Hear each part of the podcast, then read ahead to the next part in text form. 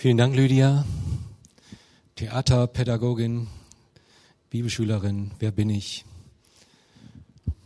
Einsames Fragen treibt mit mir Spott. Wer ich auch bin, du kennst mich, dein bin ich, oh Gott.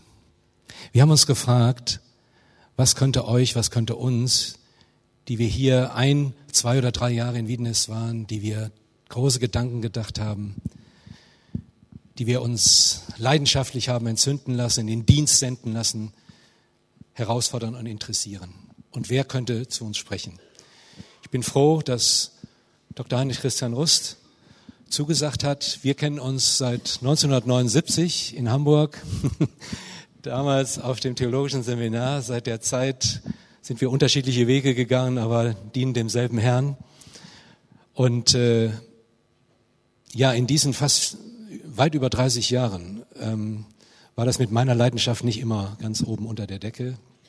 Ich bin gespannt, wie das bei dir war. Wir haben immer Kontakt gehalten und äh, Heiner, leit, du leitest eine Gemeinde, die größte bei uns im Bund, die Friedenskirche in Braunschweig, bist ein Mann der Praxis, hast ein geistliches Anliegen und ich freue mich, dass du zu uns sprechen wirst zu, zu diesem Thema. Zwischen Leidenschaft und Enttäuschung den Rhythmus Gottes finden. Und ich wünsche dir Gottes Segen und dass du uns herausforderst.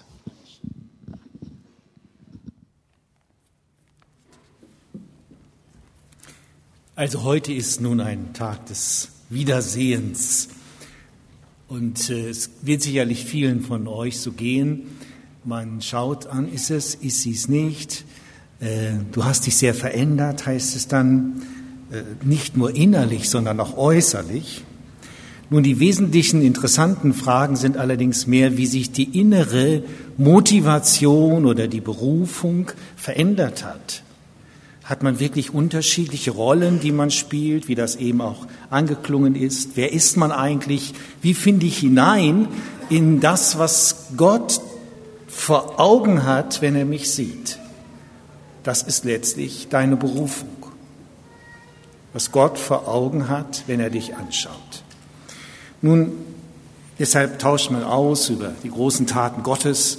Und manchmal ist es so, dann möchte man erzählen von den Erfolgen und dann wird man ja sich bewusst, man ist mit frommen Leuten zusammen und man sagt, allein die Gnade des Herrn ist es und so weiter.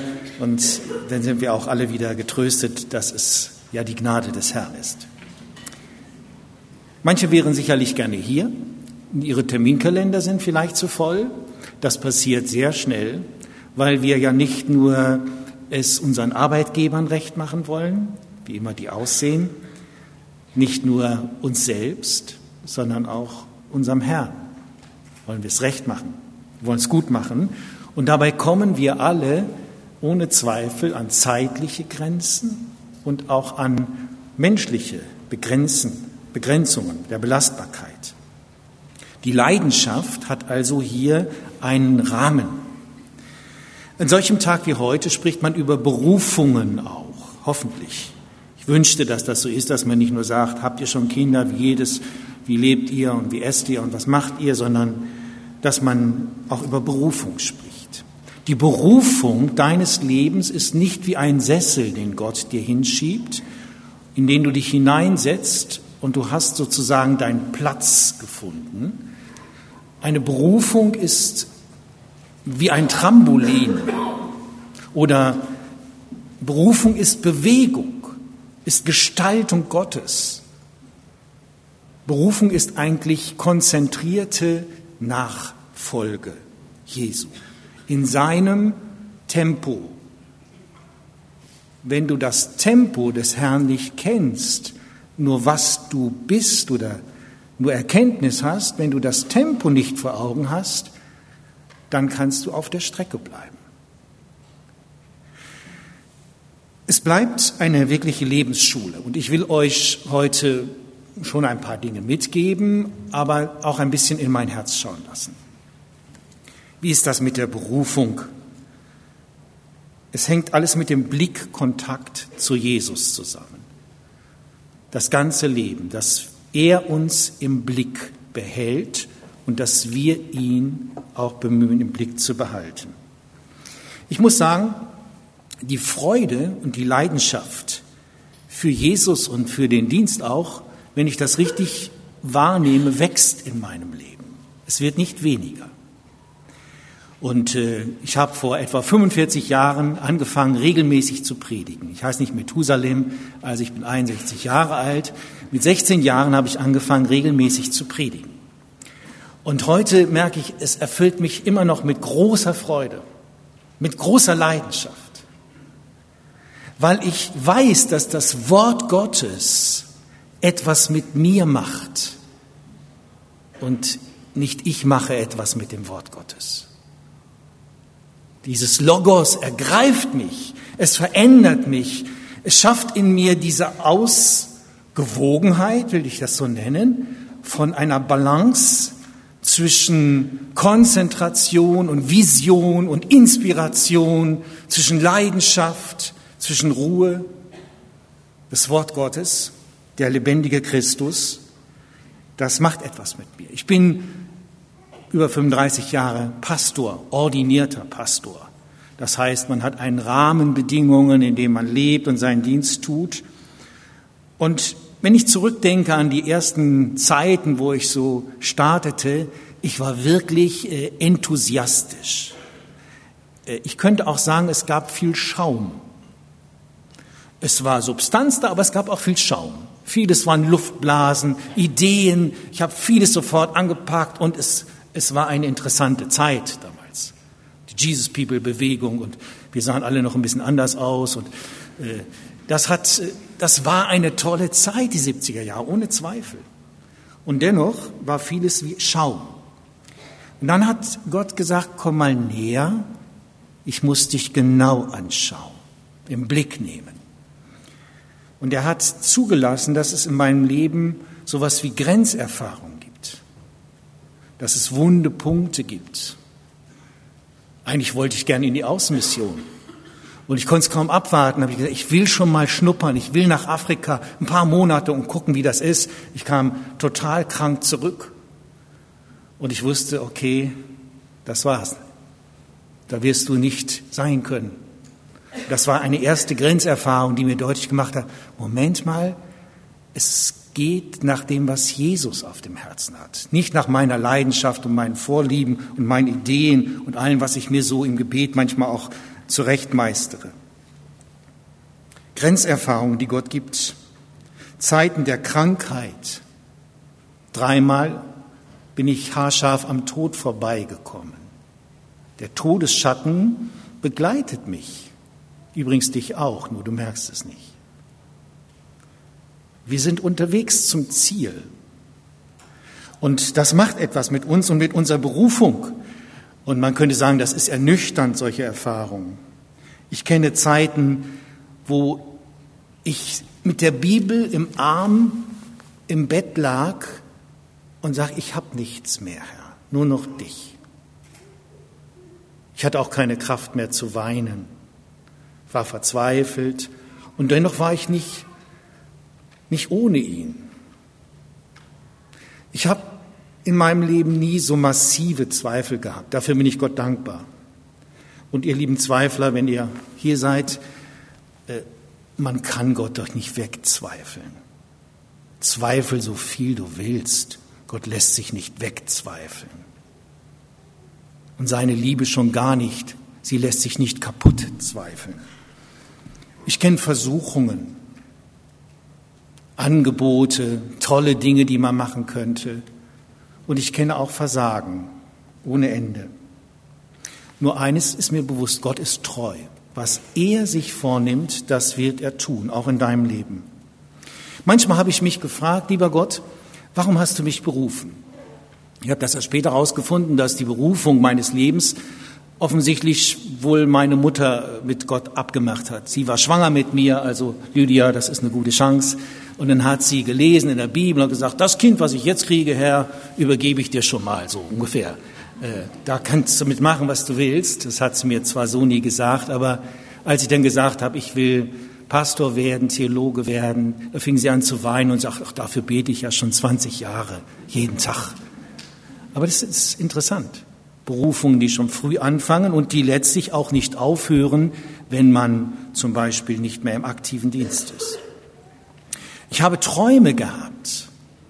Ich kann mich gut entsinnen, als im Seminar waren, das war nach dem zweiten Semester theologischen Seminar, habe ich einen Studienfreund zur Seite genommen. Wir haben über unsere Träume ausgetauscht. Wie stellst du dir vor? Was wirst du? Und ich habe gesagt, Friedrich, es ist ganz klar, ich werde Pastor der größten Baptistengemeinde im Bund. Und gesagt, okay, ist mal wieder typisch, du arrogantes Schwein. Ja. Äh, liebevoll hat er das gesagt. Aber Gott gebraucht Träume in unserem Leben. Das ist interessant. Ich kann kleine Gemeinden nicht. Die sind mir zu schwierig, zu anstrengend. Ich bin einseitig, einseitiger begabt. Ich habe im Laufe der Zeit manche Linien gelernt, wie Berufungen sich entwickeln, wie sie reifen. Ich hoffe, ich habe es gelernt. Ich bin noch dabei. Ein paar Dinge kann ich euch nennen. Zum Beispiel, alles, was nicht aus der Liebe geboren wird, der Liebe zu Gott, der Liebe zu dir und zu den Menschen, aus der Agape, ist für die Katz. Eigentlich brauchst du damit gar nicht anfangen. Es kostet dich wahnsinnig viel Kraft. Zum Beispiel, wenn ich evangelisiere und ich merke, ich liebe die Menschen gar nicht. Ich habe höchstens vielleicht ein bisschen Erbarmen mit ihnen. Oder wenn ich Seelsorge mache und sage, du musst dich bekehren. Oder wenn ich predige und ich liebe die Leute nicht, kann ich es vergessen. Das muss man immer wieder neu lernen, damit die Leidenschaft bleibt, die Freude und die Kraft und die Autorität bleibt. Wenn Seelsorge zum Beispiel ohne Tränen Jesu geschieht, wird sie zur Besserwisserei. Es hat was Arrogantes und wir gewinnen nicht Menschen in die Nachfolge Jesu. Ich habe auch gelernt, um ein zweites zu nennen, dass es kein Widerspruch ist, gesegnet zu sein. Ich empfinde, dass mein Leben gesegnet ist. Ich bin ein Gesegneter, ja. Und ich habe mich oft gefragt, warum segnest du mich, Gott? Und einige wollen es von mir auch wissen. Ich weiß es nicht. Offen gestanden weiß ich es nicht. Warum Gott mir so viel Gutes schenkt. Ich weiß es nicht. Ich bin kein Hyper-Turbo-Beta. Ich bin kein äh, überbegabter Mensch. Ich bin ganz normaler. Aber er segnet. Und es muss mit seiner Erwählung zusammenlegen. Oder ich wurde ermutigt durch eine kleine Geschichte, die, die Franz von Assisi zugeschrieben wird. Der heilige Franz von Assisi, der den Vögeln gepredigt hat. Und äh, er war ja damals sehr bekannt schon zu seinen Lebzeiten. Und er hatte immer in seinem Konvoi, wenn er so rumreiste und rumging, hatte er einen kleinen, korpulenteren Mann, so stelle ich ihn mir jedenfalls vor. Matteo hieß der Gute, wie mein Enkel so. Und äh, dieser Matteo stellt sich eines Tages, als er mal wieder alles hinterhertragen muss hinter dem heiligen Franz, baut sich vor ihm auf und sagt, warum bloß dich? Warum hat Gott dich berufen? Warum segnet Gott dich so? Und er hat das nicht so wohlwollend ausgedrückt, sondern mehr, warum nicht mich? Und dann wird berichtet, wie der heilige Franz, ja, zum Himmel geschaut, das macht man als Heiliger so. Ja. Und dann hat er gesagt, also Gott hat sich umgeschaut auf der ganzen Welt. Er hat keinen geringeren gefunden, keinen schwächeren als mich. Deshalb hat er mich wahrscheinlich ausgesucht. Es hängt mit unseren Schwächen zusammen, unsere Berufung, nicht mit unseren Stärken. Nun, das tröstet mich in vielen Dingen. Ich habe also gelernt, es gibt keinen Widerspruch zwischen gesegnet zu sein und leiden. Wenn ich gesegnet bin, habe ich Anteil an den Leiden hab Gemeinschaft mit den Leiden Christi. Philippa 3, Vers 10. Das sucht man sich nicht. Das wünscht man sich nicht. Aber es gehört zur Berufung. Und dieses Anteil an den Leiden Christi führt zu einer Passion, einer Leidenschaft, die hat eine Tiefe, die ist nicht Schaum. Da ist Substanz drin. Das hat etwas zu tun mit einer tiefen Verbindung zu Jesus Christus, die Gemeinschaft der Leiden Christi. Manche von euch haben sicherlich Leiden. Und Leiden gehören mit dazu. Das will ich euch deutlich sagen. Wer wirklich in der Vollmacht Jesu unterwegs sein will, hat es mit Leiden zu tun. Davon bin ich überzeugt. Und zwar nicht nur, dass man Leiden auf sich nimmt, die so, sondern richtig schwere Dinge, an denen man knapst.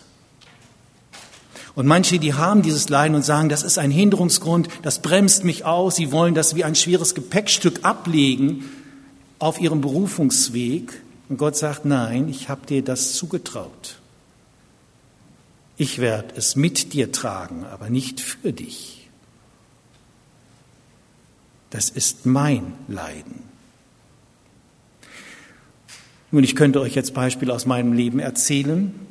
Ich will nur sagen, wenn wir dieses Gepäckstück, dieses Leiden ablehnen, wird unser Dienst nur noch purer Stress. Davon bin ich überzeugt.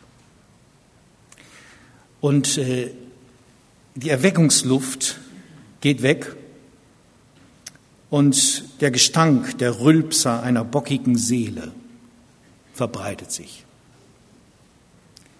Also es gehört dazu, die wunden Punkte sind die Wendepunkte, die Wachstumspunkte in einer Berufung.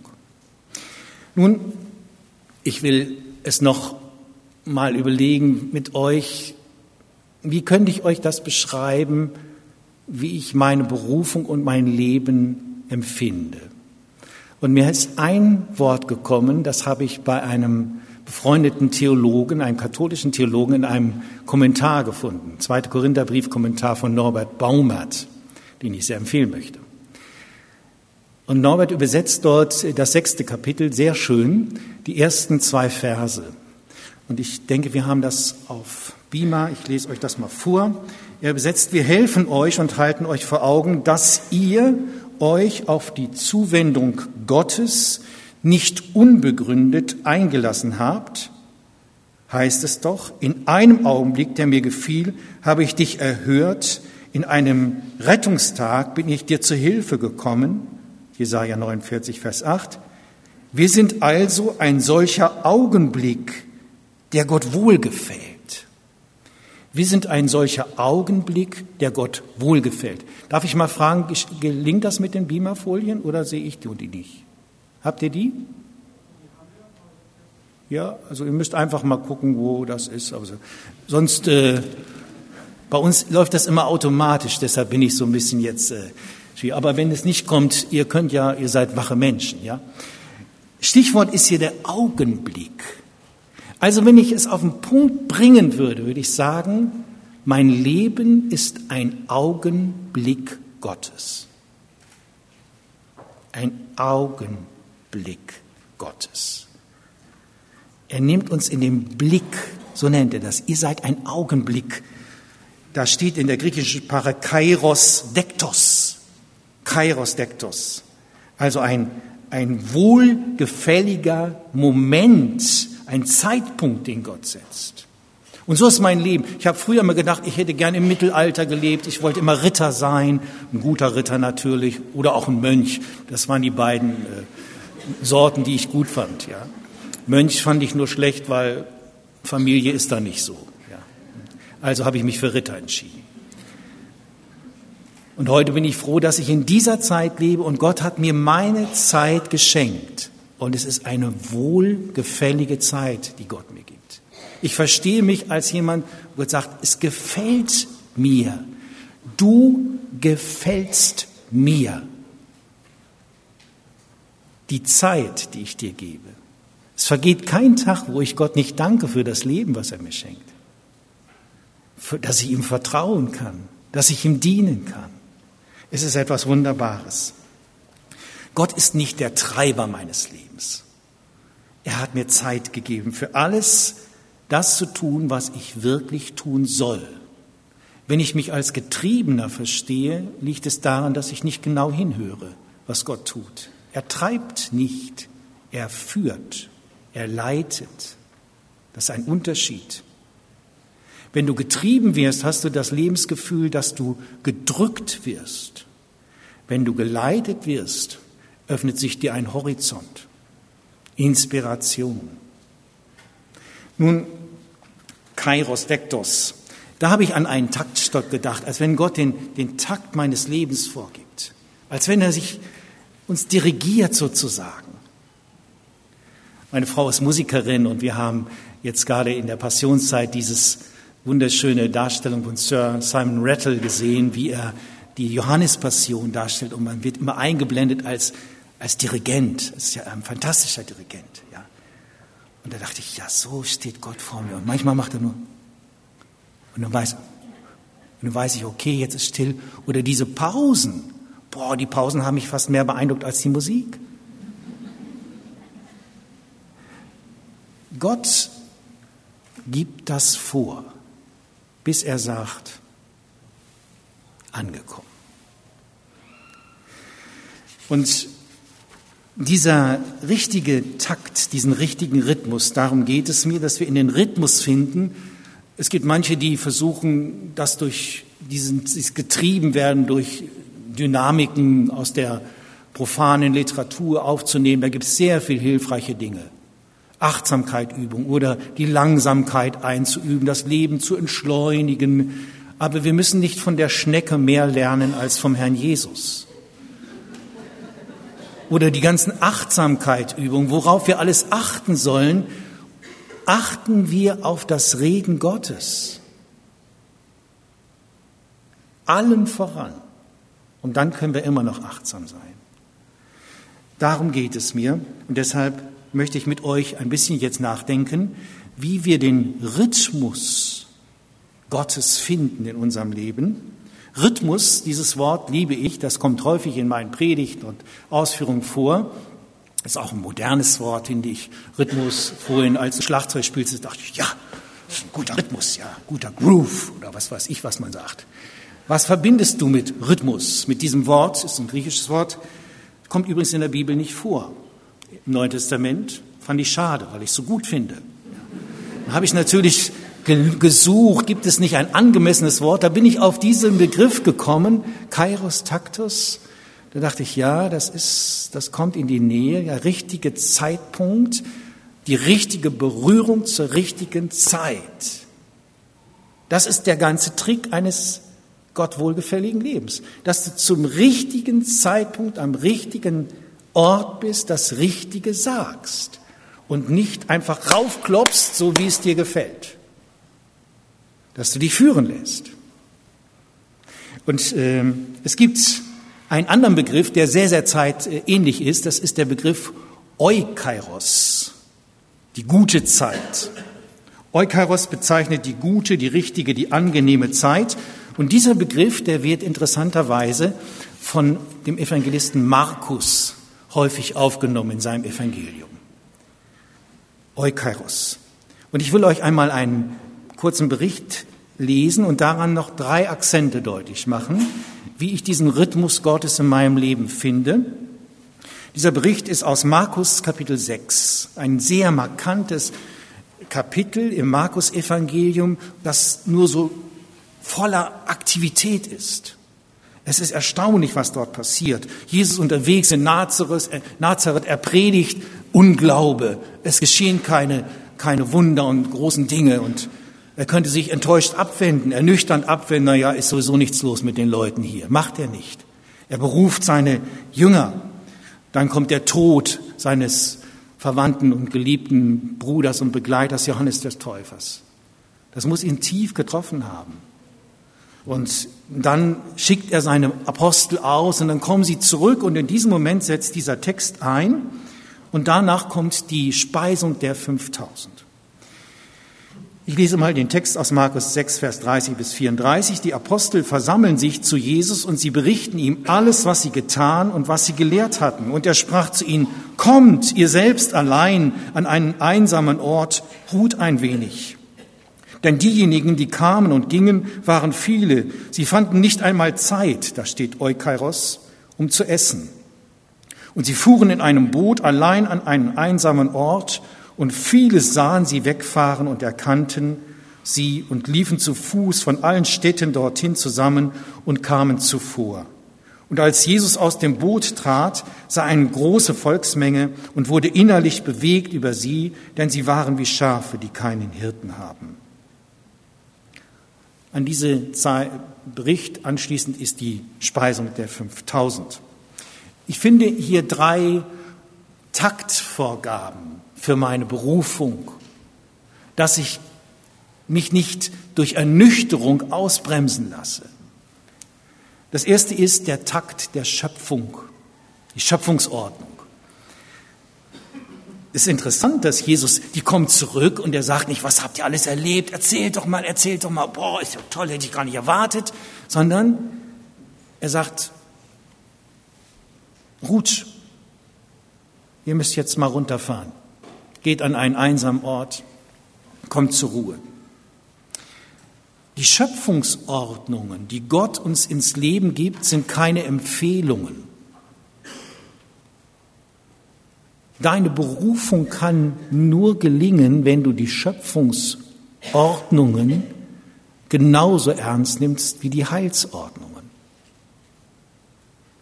Der Erlöser ist der gleiche wie der Schöpfer. Die Erlösung löst die Schöpfungsordnung nicht auf. Ich will das mal deutlich machen. Zum Beispiel, dass es einen Ausgleich gibt zwischen Geben und Empfangen. Du kannst doch nicht mehr geben, als du empfängst. Das weiß jeder. Als junger Theologiestudent habe ich einige Fragen gehabt. Als ich anfing, Theologie zu studieren, habe ich gedacht, was würde ich Gott gerne fragen, wo ich Antwort haben möchte.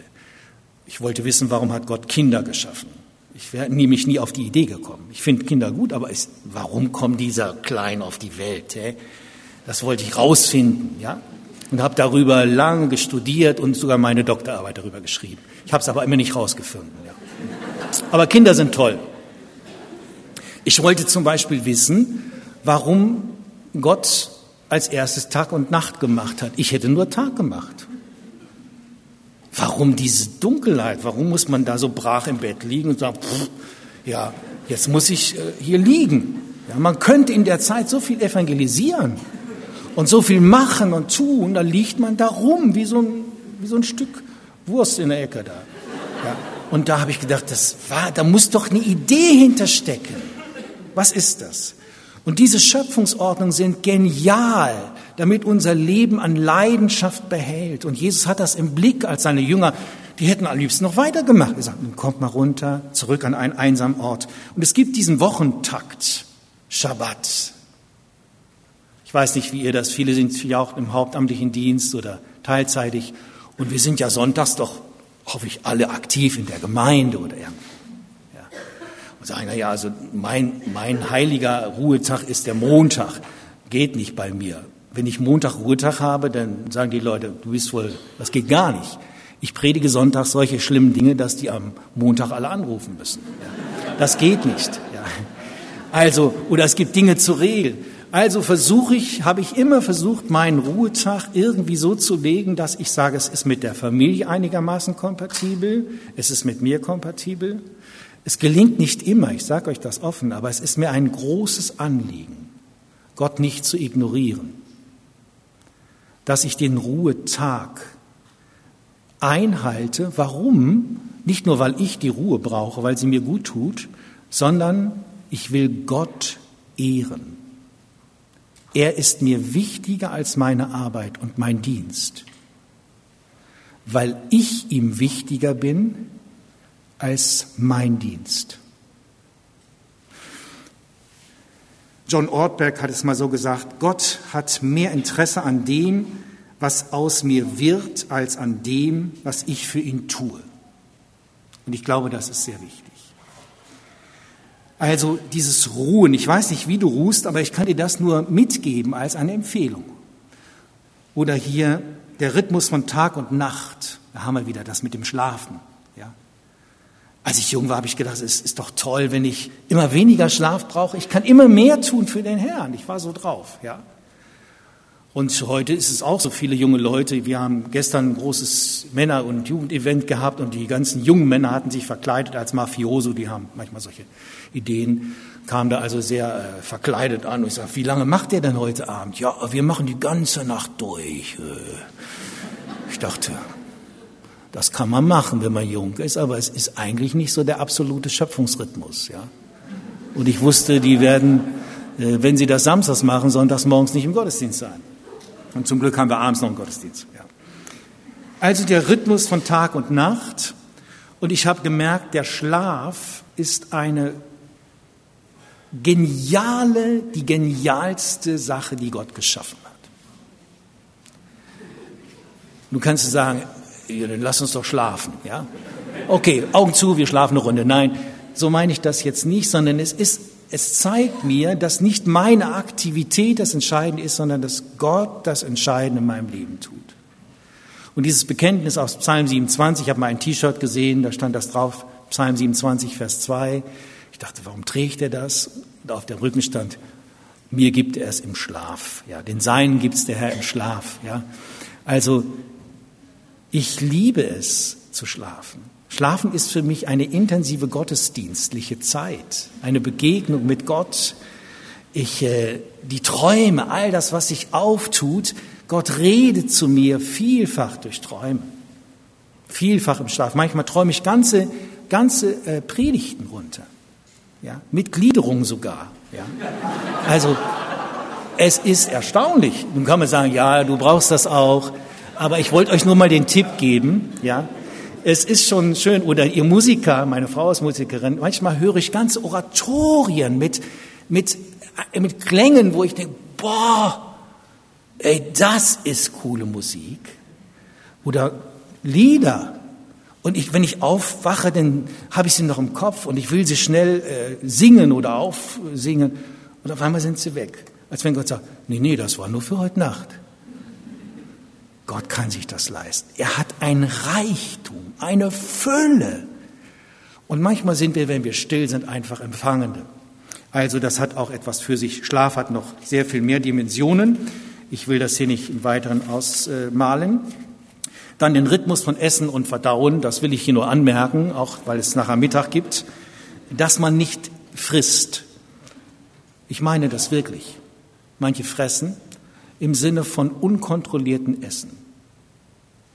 Das Essen ist Gottesdienst. Es ist kein Pausenfüller. Wenn du aufhörst zu essen und zu trinken, stirbst du. Was weißt du doch, oder? Gott hat das so gemacht. Und die Jünger hatten hier keine Zeit zum Essen. Und Jesus sagt, geht mal an der Seite hier, kommt mal zur Ruhe. Und dann kommt dieses große Vermehrungswunder noch dazu. Die hatten noch nichts mal mit. Ja, wir haben noch nichts und so weiter. Finde deinen Essensrhythmus. Manche Probleme in deiner Berufungsgeschichte sind nicht dadurch verursacht, dass der Satan dich anficht, sondern dass du dich falsch ernährst. Um es mal ganz schlicht zu sagen. Und kann man sagen, ey, das finde ich jetzt bei so einem Alumni-Tag nicht schön. Ist mir auch egal. Also, ich will nur diesen ersten Takt uns nennen. Ich musste das mühsam raushören, weil ich immer dachte, Gott spricht mit mir über die Mission in China. Also wenn ich im, im Gebet war, Herr, offenbare mir, was hast du mit Deutschland vor? Wie soll die Mission in China vorangehen, in Nepal oder sonst wie? Wir haben ja tolle Fragen an Gott. Und manchmal hat er gesagt, Heiner, du musst mehr Sport machen. Und ich dachte, das ist nicht vom Herrn, das ist der Böse, der will mich anfechten in der Fürbitte. Ich habe mit Sport erst mit 45 Jahren angefangen. Vorher habe ich gedacht, Sport ist was für Leute, die es brauchen. Ne? Mache ich nicht, ey. Ja. Es gehört dazu, dass wir in Bewegung kommen. All diese Dinge, dass wir also die Schöpfungsordnungen ernst nehmen, um leidenschaftlich für Gott unterwegs zu bleiben. Ich will einen zweiten Takt noch kurz aufnehmen. Meine Zeit ist auch ein bisschen begrenzt und das ist auch gut so gehört auch zur Schöpfung, dass wir eine Zeit haben, ist der Takt der Berufung. Der Takt der Berufung ist schon angeklungen. Und ich meine jetzt Berufung, wenn ich sage, mein Leben ist ein Augenblick, dann meine ich doch nicht nur, wenn ich auf der Kanzel stehe oder Seelsorge mache oder so. Das ist nicht meine Berufung allein. Meine Berufung ist zu leben. Zu essen, zu trinken, mich zu bewegen, mit meiner Frau vielleicht auch mal ins Kino zu gehen oder was weiß ich, was sie gerne macht. Für meine Kinder da zu sein. Ja, ja. ich weiß, was sie gerne macht. Aber das muss man ja auch rausfinden. Meine Frau, ich habe meiner Frau zum Beispiel am Anfang ganz viele Blumen geschenkt, weil ich gerne Blumen mache. Und äh, sagt, es kostet alles so viel. Und, äh, und ich dachte, irgendwie ist das das falsche, die falsche Sprache. Und dann habe ich gedacht, okay, ich lade sie ein zum Essen und oh, ihr Herz ging auf. Ja. Hm. Also man muss rausfinden, was der andere gern mag. Hm? Gut, also zunächst einmal das ganze Leben als eine Berufung zu begreifen das, was wir privat nennen, ist nicht privat. Es, ich unterteile auch nicht mehr Dienst und Nichtdienst. Mein Leben gehört Gott, egal wo ich bin. Und ich bin ein Zeuge für ihn, entweder ein guter oder ein schlechter Zeuge. Aber ich bin, ein Brief, den die anderen lesen, eindeutig. Gestern rief mich ein junger Mann an und sagt, ja, wir kennen uns nur flüchtig. Sie haben einmal mit mir in einem Restaurant geredet. Und ich konnte mich schwach entsinnen. Ja. Und er sagte, das war nur kurz, aber das hat meiner Seele so wohl getan. Ich habe rumgeführt, können Sie noch mal mit mir sprechen? Ich bin kurz davor, mir das Leben zu nehmen. Und ich werde ihn hoffentlich heute besuchen können, noch, diesen Mann. Das hat mich tief bewegt. Der hat mich beobachtet im Restaurant und hat dann mit mir so ein paar Sätze ausgetauscht. Du bist eine Zeugin, egal ob du in der Gemeinde aktiv bist oder ob du im Fitnessstudio bist, ob du einkaufen bist oder ob du Klos putzt. Du bist eine Zeuge für Jesus Christus. Also ein missionales Lebensverständnis. Ein missionales Leben ist das Leben eines Nachfolgers, einer Nachfolgerin Jesu, die alles, was er tut bzw. lässt, in eine Beziehung und Abhängigkeit zu Jesus sieht. Wir haben eine Berufung zu einem solchen missionalen Leben. Wir haben eine Berufung nicht nur für die Mission und die Gemeinde, sondern für unser ganzes Leben mit Gott. Diese Berufung hat ein bestimmtes Maß. Berufungen entwickeln sich. Berufungen sind nicht etwas, was nur statische Elemente hat. Wenn jemand sagt, Gott hat mich berufen, manchmal die jungen Leute, wenn ich frage, was ist deine Berufung? Ja, dann haben sie den fünffachen Dienst ja, ich bin Evangelistin oder Evangelist. Das ist mein Ding. Oder ich bin, ich bin so ein Hirtentyp, die Hirten, die einen ständig in den Arm nehmen, obwohl man es nicht will und solche, solche Leute. So ein seelsorgerlicher äh, Typ, ja. Oder Lehrer oder was weiß ich. Dann haben wir uns da festgelegt. Oder die ganzen Gabenprofile, die wir dann hoffentlich vor Augen haben, die Begabung. Und mein Gott hätte dich festgelegt. Nein, nochmal, Berufung ist kein Sessel, sondern ist eine Bewegung ist etwas, was sich entwickelt im Laufe des Lebens. Und manche Berufungen müssen wir auch zurückgeben, damit Gott uns neu weiterführen kann. Denken wir mal an Philippus, der am Anfang Diakon war in der Gemeinde. Er musste dafür sorgen, dass die Witwen versorgt sind. Ein Mann voll des Geistes. Und nachher tritt er auf als der Evangelist. Hätte er gesagt, meine Berufung ist für die Witwen zu sorgen, das hat der Herr zu mir gesagt. Die Berufung hätte sich nicht weiterentwickelt. Einige sind hier, die müssen das, was sie als Berufung von Gott gehört haben, ihm zunächst wie Abraham seinen Sohn zurückgeben, damit Gott neue Wege mit ihm gehen kann. Damit Gott neu zu dir sprechen kann. Berufungen entwickeln sich. Und Berufungen haben nichts Maßloses. Gott hat ein Maß für dein Leben. Das ist das Entscheidende, dass du den Rhythmus findest. Es gibt vermessene Berufungen, anmaßende Berufungen. Manchmal, wenn Leute, ich ähm, begleite viele äh, Gemeindegründer und äh, wenn ich diese jungen Schwestern und Brüder manchmal höre, denke ich, das hört sich aber ziemlich groß an. Sagt mir ein junger Mann, Ja, also Gott hat mir gesagt, ich soll in jeder Hauptstadt Europas mindestens eine Gemeinde gründen. Ich sage, hey, cool, fang einfach mal an. Ja. Also da denke ich, ein tolles Maß, was der da vorgelegt hat, ja. Oder ich, ich glaube, ich bin ein Apostel für Tadschikistan oder sonst wo. Was ist das? Gott gibt schon große Dinge, aber er, er, er gibt das richtige Maß. Er gibt dir sowas wie ein Wirkungskreis, übersetzt Martin Luther das, oder ja, Martin Luther übersetzt das so. Wir wollen uns nicht ins Maßlose rühmen, sondern nach dem Maß des Wirkungskreises, heißt es im 2. Korinther 10, den Gott uns als Maß zugeteilt hat. Gott hat dir ein Maß gegeben und er ist der Einzige, der dieses Maß dir gibt.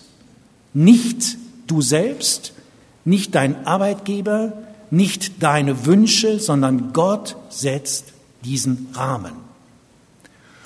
Und vermessen wird es, und der Teufel hat ein leichtes Spiel mit dir, wenn du über dieses Maß hinausschießt oder wenn du ständig unter dem Maß bleibst. Also füll diesen Raum aus. In der lateinischen Übersetzung steht dort das Wort Kanon. Er setzt den Kanon, im griechischen Metros. Er gibt dir das Maß und er kann es mal weiten und mal enger machen. Es kann sein, dass Gott dir eine Berufung gibt Lydia, du bist, war das vorhin echt? Du bist echt schwanger, ja, ne? Ja. Gut, also, wir gratulieren dir und dem Baby für so eine tolle Mama und Papa. Und äh, das ist ja eine Berufung, die neu in dein Leben hinein äh, ruft demnächst, ja? Oder schreit, ja. Und äh, dass man das, das muss man doch dazu nehmen. Die Familien, das ist ein Berufungselement in deinem Leben. Oder wenn du als Single unterwegs bist, kann eine Berufung sein, die Gott dir gibt. Also es gibt unterschiedliche Berufungen, die Gott setzt. Und diese Berufungen sind wie ein Schutzraum. Deshalb ist es mir wichtig, dass ich immer wieder frage, Herr, bin ich in diesem richtigen Maß? Jedes Jahr, wenn ein neues Jahr beginnt, nehme ich mir meine Klausurzeiten und gucke, bin ich noch in dem Maß drin. Und viele Dinge fallen weg. Tak, tak, tak. Und wenn vieles wegfällt im Nachdenken, im Beten, weiß ich, Gott hat was anderes. Es ist auch nicht so, dass dieser Wirkungsraum immer größer wird. Er wird in der Regel immer konzentrierter. Das heißt nicht uneffektiver, sondern konzentrierter. Und das führt mich zum anderen Aspekt, dass zum Berufen immer das Hören und das Gehören und der Gehorsam gehört. Wenn ich mich frage, warum ist Jesus in dieser Leidenschaft geblieben? Er hat so viel Enttäuschung erlebt. Dann muss das zusammenhängen, wie Johannes das im Evangelium genau herausstellt, dass er immer online mit Gott war, mit seinem Vater. Johannes 5, Vers 19, ich tue nichts von mir aus. Was ich ihn tun sehe, das tue ich.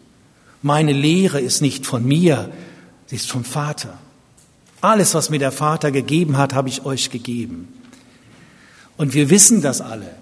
Lydia hat darauf hingewiesen mit dem Gebet, dass, dass das eine, eine wichtige Runde ist. Gebet heißt aber vor allen Dingen hören, online zu sein, zu sehen, was hat Gott mit deinem Leben vor, dass er auch korrigieren kann, dass er dich weiterführen kann, dass du ihm zur Verfügung stellst. Der alte Zinsendorf, äh, Graf von Zinsendorf, muss man sagen, nicht der alte Zinsendorf, das war der alte Fritz. Ne? Also Zinsendorf, der, wenn der seine Leute gesammelt hat, dann haben die morgens, so wird uns berichtet, die haben ja damals Französisch geredet, nicht so viel Englisch wie wir, dann haben sie sich angefasst und haben dann zum Schluss gesagt, à ta disposition, mon Seigneur, zu deiner Verfügung, mein Herr. Bist du zur Disposition? Oder sagst du, das geht gar nicht? Das ist eigentlich ein Tagesgebet. Wenn der heute sagt, pass mal auf, beweg dich, ich möchte, dass du an einen Ort gehst, dass du was anders machst. Du sagst, hier ist es so toll, du segnest mich doch, Herr. Ich soll in so eine kleine Gemeinde gehen, wo, wo nichts los ist, wo der Hund verfroren ist, wo es noch sauerländischer ist als im Sauerland. Da gehe ich nicht hin, ja. Da musst du schon Engel schicken. Stehst du dem Herrn zur Verfügung? Nur so wirst du in der Leidenschaft bleiben. Die Abhängigkeit von Jesus ist letztlich der Schlüssel für das, was wir Vollmacht nennen. Wenn Gott nicht mit dir redet, hast du nichts zu sagen. Dann halt die Klappe. Dann rede lieber nicht. Wenn Gott nicht durch dich handelt, hast du nichts zu tun. Dann machst du viel kaputt.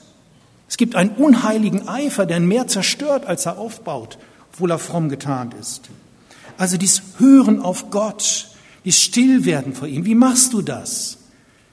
Das ist jeden, jeder hat seine eigene Art. Gott spricht mit jedem von uns individuell. Das hat auch lange gedauert, bis ich das rausgefunden habe. Ich habe mir gedacht, Gott redet mit jedem so wie mit mir. Nein, Gott redet mit mir wie mit einem Heiner. Und äh, der kennt mich gut. Der sagt erstens, zweitens, drittens. Äh, ja. Ey, sagt er nicht, aber er sagt Heiner zu mir. Ja. Aber Gott redet oft gegliedert mit mir, was ich sehr angenehm finde. Ja. Und kann man sagen, ja, das bildest du dir doch ein? Nein, das bilde ich mir nicht ein. Gott kennt mich, er weiß, so ticke ich. Er ist mir zum Heiner geworden, wenn er mit mir redet. Der wird dir zu deiner Person. Er kennt deine Sprache. Du musst da nichts verbiegen. Hingabe ist der, ist der Schlüssel dafür, den Willen Gottes zu erkennen. A ta disposition. Hingabe. Täglich, immer wieder, wenn es geht als Lebens Rhythmus, als Atemrhythmus. Der Lebensrhythmus der Berufung kennt nicht nur die Beauftragung, sondern die Bevollmächtigung durch Jesus. Frage den Herrn nicht, was du tun sollst, sondern frage ihn vor allen Dingen, was du lassen sollst. Damit du dich konzentrieren kannst auf das, was er mit dir vorhat. Ich will ganz zum Schluss noch kurz einen Hinweis geben auf den Takt der Gnade. Äh, das mache ich nur noch ganz kurz, damit wir auch richtig im Timing noch bleiben können hier. Es ist doch auffallend, wie das hier zum Schluss heißt, dass Jesus ganz überwältigt ist von äh, der Menschenmasse, die dort steht und er sieht sie und es kommt über ihn und er ist davon ergriffen. Es sind diese Momente des Erbarmens, des unsagbaren Erbarmens, die uns hier ergreifen können. Ich weiß nicht, ob du solche Momente hast, wo du etwas wahrnimmst und dir kommen die Tränen. Ich habe das jetzt mehrfach erwähnt, die Tränen, weil ich glaube, sie sind ein Merkmal, was Gott berührt in dir. Wenn du betest, hast du da noch Tränen. Ich weiß, manche, die in Aussiedlerkreisen waren, die haben gesagt, oh, da wird immer geweint, die weinten, die, die Stimmen wurden immer höher oder tiefer und zum Schluss war nur noch, das meine ich jetzt nicht als Stilmittel. Nein. Ich meine, wo kommen dir weg, wo merkst du, da berührt dich was zutiefst? Da berührt Gott einen Punkt in dir. Prüf das. Wenn du gar keine Tränen mehr hast, es mögen einige hier sein, die nie, nie mehr weinen, dann ist wirklich Alarmzeichen. Deine Seele ist wie in einem Tiefkühlfach. Wie willst du da was nachempfinden vom Erbarmen? Bitte Gott, dass er dir Tränen gibt. Am Anfang meines Dienstes als Gemeindepastor hatte ich so viel Seelsorge. Ich hatte immer eine Liste mit 70, 80 Namen, die alle dringend Seelsorge brauchten. Und die wurde nie weniger. Es füllte sich immer wieder auf. Es hat mich fast erdrückt. Also habe ich dicht gemacht. Ich habe zugehört, manchmal bin ich sogar eingeschlafen beim Zuhören. Habe dann gesagt, lass uns beten und na, wie das so ist. War eine große Gemeinde damals in Hannover. Und ich merkte auf einmal, ich habe keine Tränen mehr. Ich weinte nicht mehr. Bin dann zu einem Seelsorger gegangen und habe gesagt, ich habe nur ein Anliegen, ich möchte wieder weinen können. Oh, kein Problem. Er hat mir keine reingehauen. Ich dachte, wäre auch eine Möglichkeit. Sondern er hat gesagt, wir beten darum, dass du die Tränen Jesu empfängst. Und ich wusste nicht, was das ist. Ich fuhr zurück, ich musste ranfahren ans, ich sah die Kirchtürme, ich, ich fing an zu heulen ohne Ende, fast eine Woche durchgeheult. Ich stand auf der Kanzel, nahm die Bibel, fing an zu weinen. Ja. weil das Erbarmen Gottes mich so tief berührte. Das ist zum Glück nicht so intensiv geblieben, dann kriegt man das nicht hin, das Leben. Aber das gehört dazu. Wo ist deine Gnade? Wo trifft dich dieses Erbarmen Gottes? Da ist deine Berufung, deine Leidenschaft. Da wird sie immer wieder neu geboren. Es sind Momente, wo man überfordert ist, wo Jesus sagt, 5000 Leute gibt ihnen zu essen, du hast nichts. Was machst du, wenn du überfordert bist? Auch hier die Hingabe. Herr, was ich habe, gebe ich dir. Und Gott macht etwas daraus. Und es sind Momente der Kraft und der Wunder Gottes. Ich bin in einer Gemeinde, wo wir wirklich sowas erleben. Ich komme manchmal, jetzt am Donnerstag, ich komme aus der Gemeindeleitungssitzung. Ich, ich war so tief bewegt von der Gnade und den Wundern, die Gott tut. Jetzt könnte ich euch einen ganzen Nachmittag erzählen von diesen Wundern. Was Gott tut, wie er eingreift, wie zerrüttete Ehen wieder zusammengekommen sind, wie Gott eingreift, wie Menschen gefangen waren in dämonischen Dingen und sie werden befreit durch seine Kraft, wie Menschen zum Glauben kommen, wie er uns überbietet mit seinen Verheißungen und seiner Gnade. Oder wie wir vor einigen Jahren gesagt haben, wir wollen, dass die Gemeinde sich verzettelt würde das Negative sein, wie sie sich multipliziert, einfach neue Dinge ausprobiert und macht, neue Gemeinden gründet und tut und macht. Und Gott schickt eine Mannschaft nach der anderen dazu. Da kommt jemand aus, aus äh, Spanien angereist und sagt, Gott hat zu uns geredet, wir sollen hierher kommen unter den Spanischsprachigen arbeiten. Äh, wir haben die nicht gerufen. Ja. Und die sind da und legen los und es geht weiter. Und deshalb ist es etwas Schönes, im Rhythmus Gottes zu sein. Es gibt echt Kraft. Und es wird immer schöner, je mehr du da reinwächst. Und da möchte ich euch allen zu ermutigen. Ich danke euch fürs Zuhören.